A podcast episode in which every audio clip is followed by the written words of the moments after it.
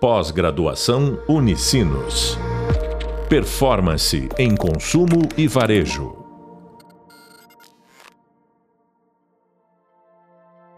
Olá, alunos, tudo bem? Bem-vindos a mais um podcast. Hoje a gente vai falar um pouquinho de testes AB e a gente vai abordar uma metodologia específica para fazer isso, é, que é justamente o conceito de CRO.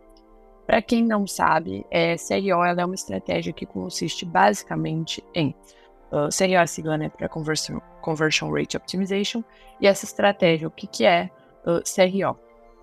CRO é uma estratégia que basicamente consiste em identificar oportunidades, validar hipóteses e personalizar experiências como variantes da versão default do site. Ou seja, Basicamente, a gente entende algum tipo de comportamento que a gente tem alguma dúvida, a gente levanta uma hipótese para ele e a gente personaliza as experiências a partir disso para ver se essa dúvida se confirma ou não. E, é, então, uh, exemplificando, basicamente seria: eu tenho uma dúvida de que um botão dentro do meu site ele pode ser melhor se ele estiver em vermelho e não em azul. Uh, então, eu vou lá, faço uma versão desse experimento, deixo um botão azul, outro botão vermelho, divido para 50, 50 é, da minha audiência e eu identifico qual dessas versões vai ter uma taxa de conversão maior. Uma taxa de conversão, nesse caso, é uma quantidade, um aumento de cliques.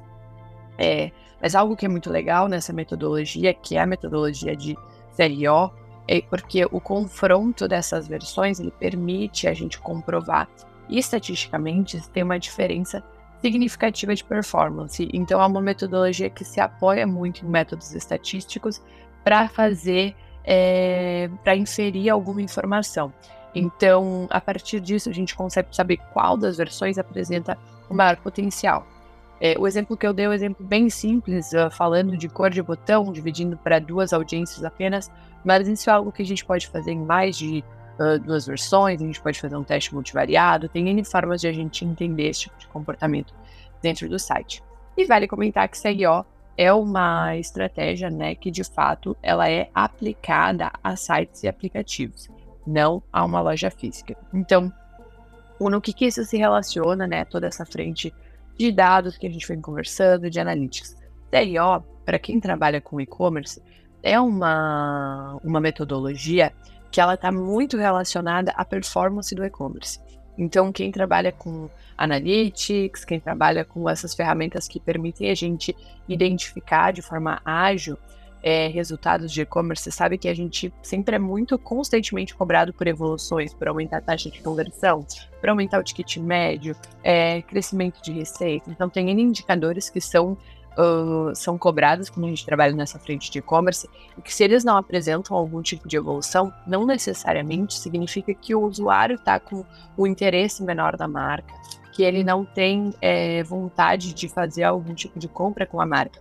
Às vezes a experiência dele dentro do site, dentro do e-commerce ou dentro do aplicativo, ela só não está sendo favorável para que ele de fato efetue uma compra. E é a partir daí que a gente aplica uma metodologia como é a metodologia de CRO.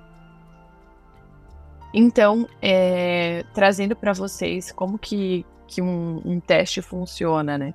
Hoje a gente coloca um teste para rodar dentro de uma página, dando, voltando para o exemplo do botão, é, que é um teste super simples, mas a gente faz essa, esse teste e a gente identif não identifica nenhuma taxa é, muito alta, mas a gente vê, por exemplo, que Uh, o teste muitas vezes ele a, aquele aquela métrica que a gente aplicou a primeira métrica que a gente aplicou não trouxe resultados significativos. Mas quando a gente vai olhar para métricas complementares as coisas mudam. E aí o que que isso significa? Significa que a gente pode ter tido algum tipo de problema de mapeamento de entendimento.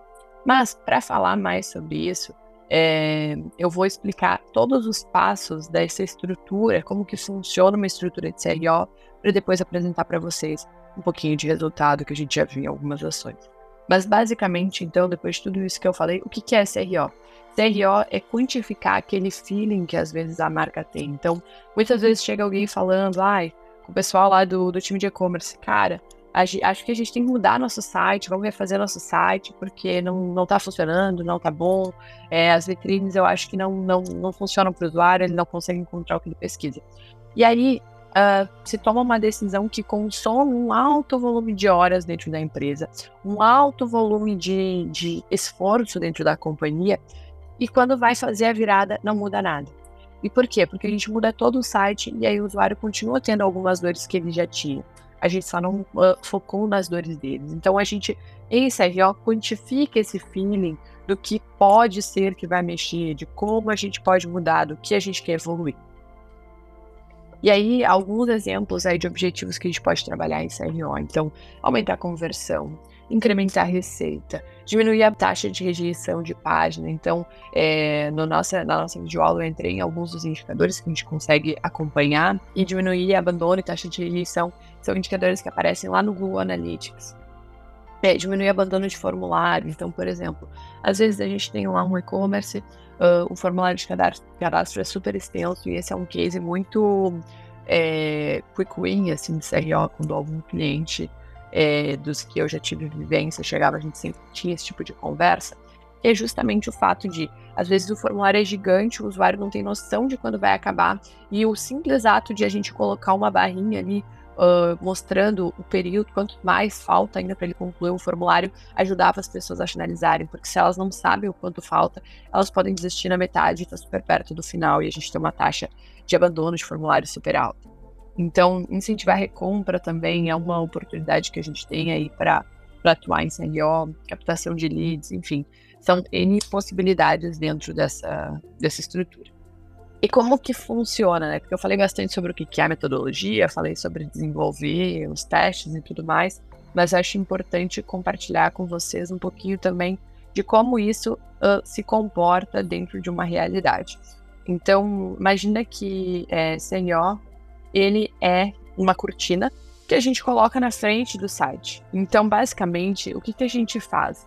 A gente tem N plataformas que possibilitam fazer isso, a gente coloca um trechinho de código lá dentro do site e a partir disso a gente está exibindo aquela cortina. Então, o que, que acontece? É, essas cortinas elas são, podem ser feitas uh, com N plataformas como Personalization da Salesforce, VWO, Optimizely. Então, tem N plataformas que hoje possibilitam fazer essa cortina. Então, você coloca uma tag no site e a partir dessa instalação da tag, a gente ganha uma autonomia para aplicar melhorias. Tudo que está relacionado à front-end do site. Então, basicamente, informações, uh, coisas que estão visíveis para todo mundo e que a gente consegue fazer essas alterações. A gente não mexe em nada de estrutura do site lá na raiz do site, então a gente não faz nenhuma alteração.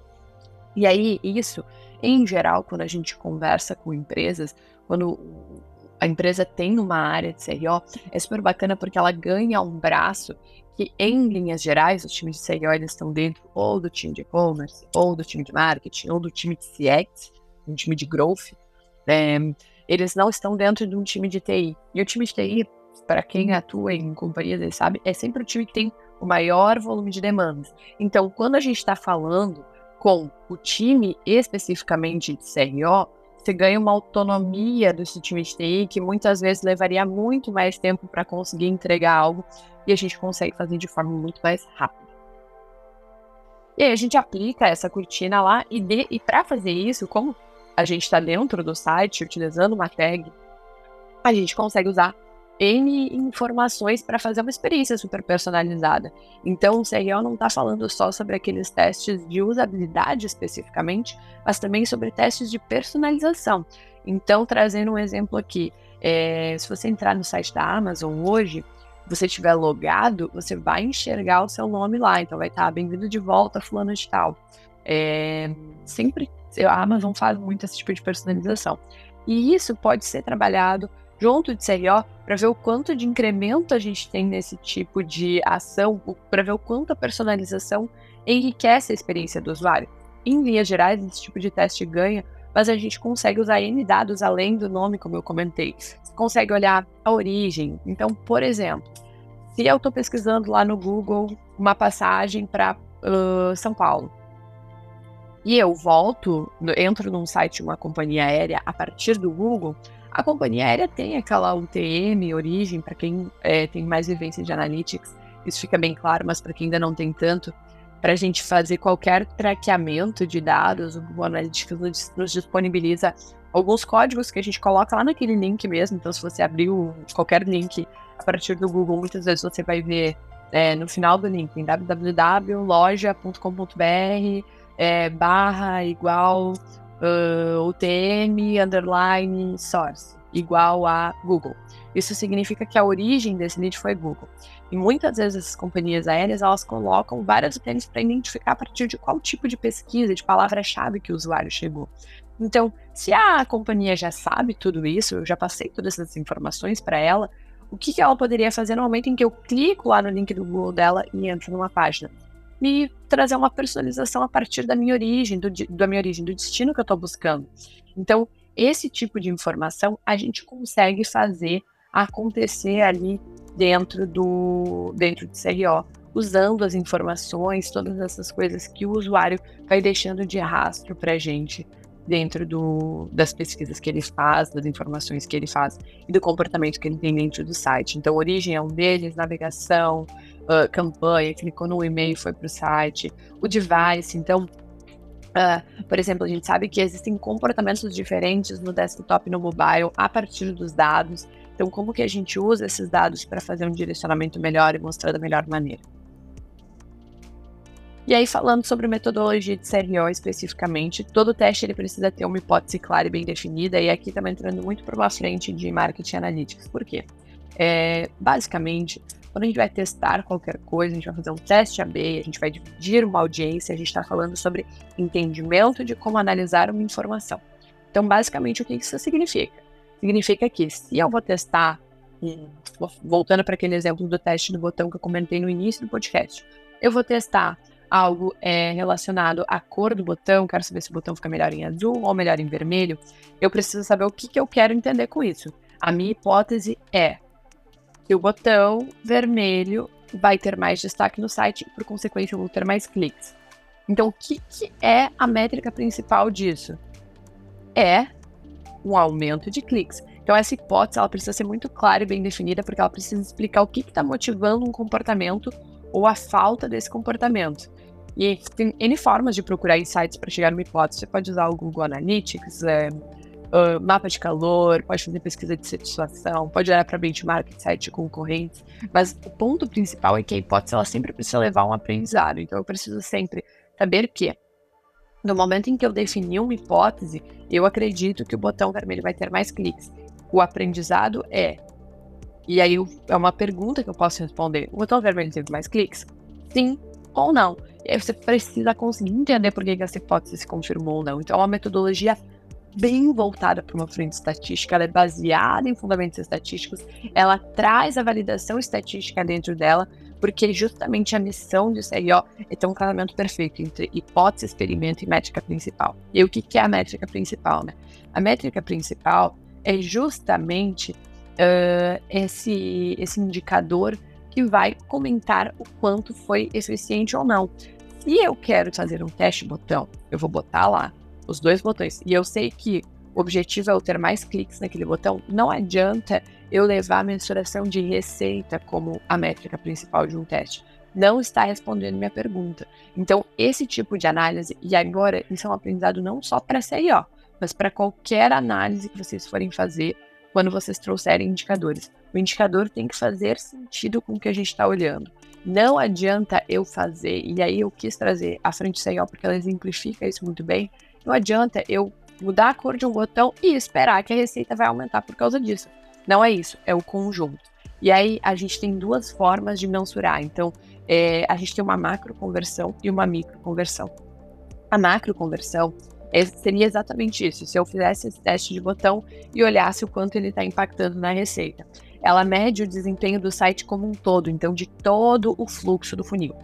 E ela sofre muita influência de fatores externos, porque a pessoa pode de fato ter clicado no botão, mas eventualmente caiu a internet dela, ela se perdeu, faltou luz, ela não continuou a compra dela. Mas ela clicou no botão, fez diferença na experiência dela. É, mas a gente acaba ficando com menos pontos de análise. O teste tem que durar bastante para a gente conseguir chegar na validade estatística. Não, tem vários pontos que acontecem. Mas o mais indicado é a gente olhar para microconversão. Por quê? Porque ela vai se limitar muito àquele escopo do teste, então é exatamente ao mensurar quanto por cento a mais de cliques eu tive colocando o botão vermelho. Ela não sofre tanta influência de fatores externos, porque a gente está isolando aquela variável, e as amostras elas são maiores e mais significativas, o que resulta em testes mais rápidos. Então, o que, que acontece? Para eu fazer uma macro conversão, eu dependo que o usuário passe por todo o funil do site. Para eu fazer uma micro conversão, preciso que o usuário faça uma ação. Impactou, não impactou? Beleza. A gente pode trazer métricas ali é, que vão estar tá próximas disso para a gente entender e conseguir ver o quanto isso pode afetar em outras uh, em outros indicadores, mas não vai ser ele que vai fazer a diferença. Então, é, o tempo para a gente ter resultado, ele varia muito. É, a gente sempre precisa chegar em 95% de confiança de validade estatística. Hoje, as próprias plataformas ajudam nesse cálculo. É, um time de CRO, ele passa por muitas áreas. Então, a gente tem desde o time de UX, até o time de conteúdo, até o time de Web Analytics, um time de desenvolvimento, um time de QA e, claro, toda a pessoa que pensa essa estratégia como um todo. Então, são muitas frentes que envolvem isso. E para chegar né, nessas, nessas uh, hipóteses que a gente tem, a gente tem dois tipos de análise que são super importantes. Então, análise heurística, ela é uma análise geralmente puxada por um time de UX, é um time que vai olhar e vai fazer uma análise qualitativa de todo o site e ver tudo que tem potencial para evoluir, tudo que é bug, tudo que é uh, todas as informações que estão acontecendo, como que está acontecendo dentro do site. E daí ele pode se juntar ao time de Web Analytics que está fazendo uma análise de funil, que aí está olhando cada etapa do funil de conversão no site. Então, entrou no site, passou da vitrine, passou para o pro produto, do produto para o carrinho, do carrinho para o checkout, do checkout para efetuar a compra. Ele entende todos os gaps e juntos eles propõem de fato um plano de ação para atuar. E aí, trazendo de fato um exemplo prático disso, né? Então, cara, Uh, como eu comentei, a gente tem muitas formas de analisar e uma delas é o mapa de calor. Você está lá no seu site, é, vê que o, o campo de cupom de desconto ele tem imensa quantidade de cliques. Você não está disponibilizando tanto desconto assim. E você entende que o usuário ele está buscando por cupons e essa fuga, né, para buscar esse cupom, ela interrompe um processo super importante de decisão de compra. Ou pior, o usuário ele pode encontrar a compra ali na concorrência. E dependendo do cupom que o consumidor usar, cria um widget de atribuição de origem, atrapalha toda a misturação da campanha, aumenta o quanto aquele usuário está custando para a companhia, né, o custo de aquisição. Então, se você está vendo que o usuário está tendo esse tipo de comportamento dentro desse site, você pode acompanhar essas métricas, mas na verdade transformar ela em um trigger para atuar no, no uso de cupom. Então, você está vendo isso, você pode criar é, gatilhos para disparar algum tipo de comunicação, para já disponibilizar um cupom com um percentual mais baixo nesse momento. Então, esse tipo de atuação bem estratégica é o que faz um time de CRO.